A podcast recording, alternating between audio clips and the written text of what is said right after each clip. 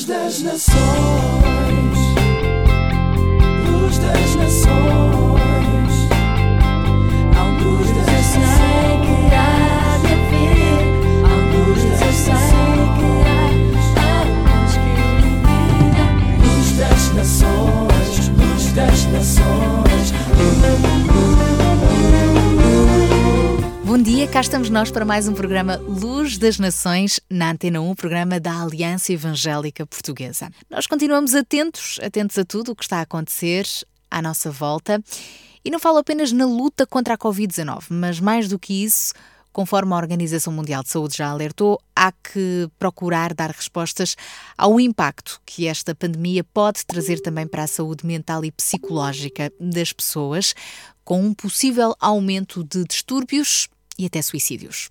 Como lidar então com a ansiedade, com o medo, com o fracasso, com o desemprego, com o desconhecido? Como viver o presente com alguma tranquilidade e encarar o futuro com esperança. E qual é o papel das igrejas nestes tempos? Bom, para refletirmos sobre estes temas, vamos estar daqui a pouco a conversar com o pastor Jonatas Lopes.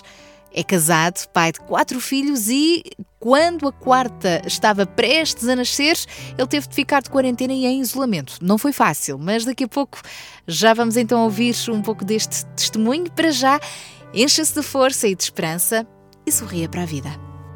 Clamo a ti,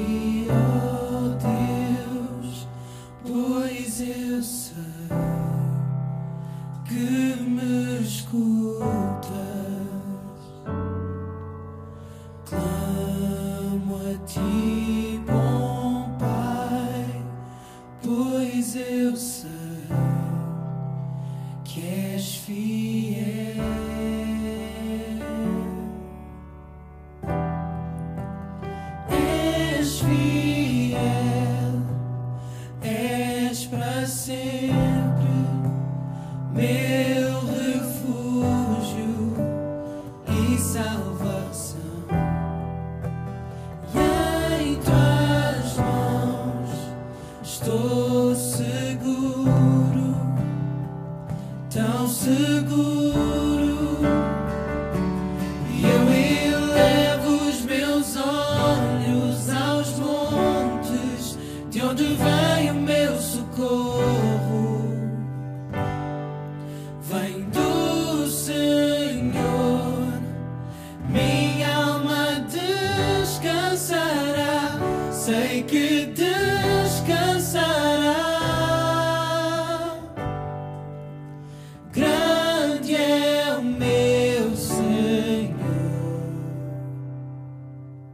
Todo o tempo, Deus é bom. E apesar dos dias difíceis que atravessamos, Ele está connosco para nos ajudar a vencer. Que o diga ao nosso convidado de hoje, Jonatas Lopes, pastor da Igreja Batista da Graça, em Lisboa. Olá, Jonatas, bom dia. Desde março que tudo mudou. Queres nos falar um pouco também destas mudanças que tens vivido na tua própria experiência pessoal, na tua vida e como é que tens visto Deus presente em cada passo. Por exemplo, sabemos que tiveste de estar em isolamento, em quarentena, com a tua esposa grávida, quase a dar à luz. Como é que é isto de ser pai também em contexto de pandemia? Olá, Sara. Antes de mais, quero agradecer pelo convite que tanto me honra. Tal como disseste, eh, desde março nós temos vivido desafios novos, desafios diferentes. Desde chegar dos Estados Unidos e ter de fazer uma quarentena profilática, sabendo que a minha mulher podia ter a nossa bebê a qualquer momento. Perceber também que eh, quando íamos ter a nossa filha, eu não podia acompanhar a minha mulher durante o, nascimento e então durante dois dias eu não vi nem a minha mulher e não conheci a minha filha. Foi um- também um tempo muito difícil. A também termos quatro filhos em casa e arranjarmos distrações, como também, ao mesmo tempo, cuidarmos dos estudos. Significa isto que hum, durante este tempo temos vivido tempos difíceis, mas também percebemos como Deus cuidava de cada pormenor, como também nos fortalecia diariamente. Por tudo isto, Sara, nós só podemos dizer que somos mesmo muito gratos a Deus pelo seu enorme cuidado perante tantos desafios difíceis. Que lições podemos tirar destes tempos difíceis que estamos a viver? E onde é que está Deus em tudo isto? Creio que algumas lições, de facto, são possíveis nós tirarmos destes tempos difíceis. Não vale a pena desesperar quando nós sabemos em quem esperar e Deus sabe o que faz. Também como o amor é importante. O amor deve existir entre as pessoas. E nestes tempos eu vi gestos incríveis de solidariedade e de amor ao próximo. Também que não vale a pena perder tempo com aquilo que não produz crescimento na nossa vida. Ou até valorizar coisas, por mais pequenas que sejam, tais como o abraço, o beijo e o estar juntos. E se nós eh, olharmos para Deus, nós percebemos também que vale a pena então confiar, o seu amor não falha, como também a sua preocupação com que nós cresçamos em todas as áreas e também o seu amor pelas nossas vidas. Ao enfrentarmos o futuro com tanta incerteza e ao assistirmos até a algumas pessoas perderem a vida, nós somos levados a pensar na brevidade e no propósito da vida. Então, neste sentido, que respostas o cristianismo nos oferece? Afinal, qual é o sentido de vida, quem somos, para onde vamos, onde é que vamos buscar força? Creio que o cristianismo tem a resposta para estes tempos. Ao percebemos o sentido para a nossa vida, como também percebemos quem somos na verdade. Qual a resposta que nós podemos encontrar? Deus criou todas as coisas para o amarmos. Nós falhamos nesse propósito porque buscamos antes a nossa autossatisfação em vez de procurarmos a satisfação em Deus. A Bíblia chama isso de pecado. Contudo, Deus enviou o seu Filho Jesus para viver uma vida perfeita, algo que nós não conseguimos, e para morrer na cruz, para levar sobre si o castigo daqueles que reconhecem que falharam no propósito da criação. Dessa forma, Jesus é a solução para a nossa vida e a nossa vida só fará sentido quando nós estivermos em Cristo. Eu não sei o que aí vem, mas sei quem vem aí: Jesus Cristo. E isso anima o meu coração, independentemente das circunstâncias. A Bíblia é clara em Romanos 8:31. Que mais diremos sobre estas coisas? Se Deus está por nós, quem poderá ser contra nós? Ele que não nos recusou o seu próprio filho, não dará a ele todas as coisas? Esta é a esperança que nós temos no meio destas incertezas todas.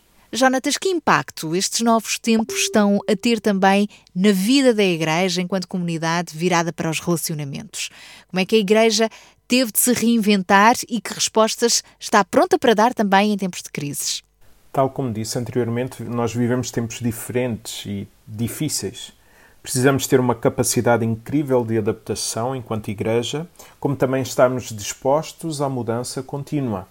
Uma certeza hoje pode não ser o mais correto no dia da manhã. Dessa forma, as igrejas precisam-se de reinventar quando os relacionamentos são mais difíceis devido às contingências que nós vivemos. Vou tentar ser um pouco ainda mais claro. O telefone e a internet, coisas que antes não eram muito bem vistas em alguns meios, tornam-se fundamentais. Nós não podemos também ter um grupo de pessoas juntas. Talvez seja uma boa oportunidade para nós caminharmos lado a lado. A Igreja, além disto, mais do que pensar em investir em paredes, deve também pensar em investir na vida daqueles que estão a passar por momentos difíceis. E, e, e há certamente pessoas que estão a, a viver momentos muito duros. Com isto, o que eu quero dizer é que a Igreja, quer na Bíblia, quer também ao longo da história, sempre ajudou a sociedade em tempos de crise, ao ajudar as pessoas com uma mensagem de esperança. Por isso mesmo, creio que iremos ter igrejas diferentes daquelas que tínhamos, mas isso não quer dizer que seja pior ou melhor, desde que sejamos a ajuda e tenhamos a resposta para os problemas da sociedade. É seguro hoje ir à igreja? Acredito mesmo que é seguro ir às igrejas atualmente.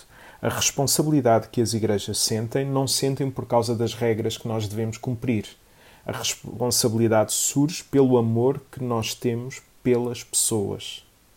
olhar, por exemplo, para a igreja que pastoreio, sinto que, depois da minha casa, é o lugar mais seguro onde eu posso estar. Por exemplo, nós reduzimos a lotação do espaço a 25%.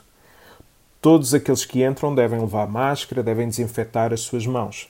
Medimos a temperatura na entrada. Desinfetamos o espaço no fim de cada utilização. Não há abraços, não há beijos e as pessoas mantêm a distância de segurança de 2 metros. Ou seja, é, é seguro ir a uma igreja, porque as igrejas têm sido muito responsáveis devido ao amor que sentem pelas pessoas. Mesmo a terminar, Jonatas, queres nos deixar aqui uma palavra de esperança, de encorajamento para quem nos está a ouvir? Quero desafiar a todos aqueles que estão a ouvir a descansarem em Deus ou entregarem todas as vossas preocupações e ansiedades. Tenha certeza que Deus cuidará das vossas vidas. A perceberem também que, independentemente daquilo que vos possa estar a acontecer, a sua vida faz sentido quando estiver em Deus. Jesus é então a nossa esperança, por mais difícil que a nossa vida esteja a ser. Que possamos também ter a certeza do apóstolo Paulo, que disse na carta aos Filipenses, capítulo 4, versículo 13: Posso viver em toda e qualquer circunstância, porque Jesus é a razão da minha vivência. Que Deus muito vos abençoe e que Deus também vos dê a sua paz. Obrigada, Jonatas Lopes, por ter estado aqui à conversa connosco e Deus te abençoe. Eu elevo os meus olhos aos montes, de onde vem o meu socorro.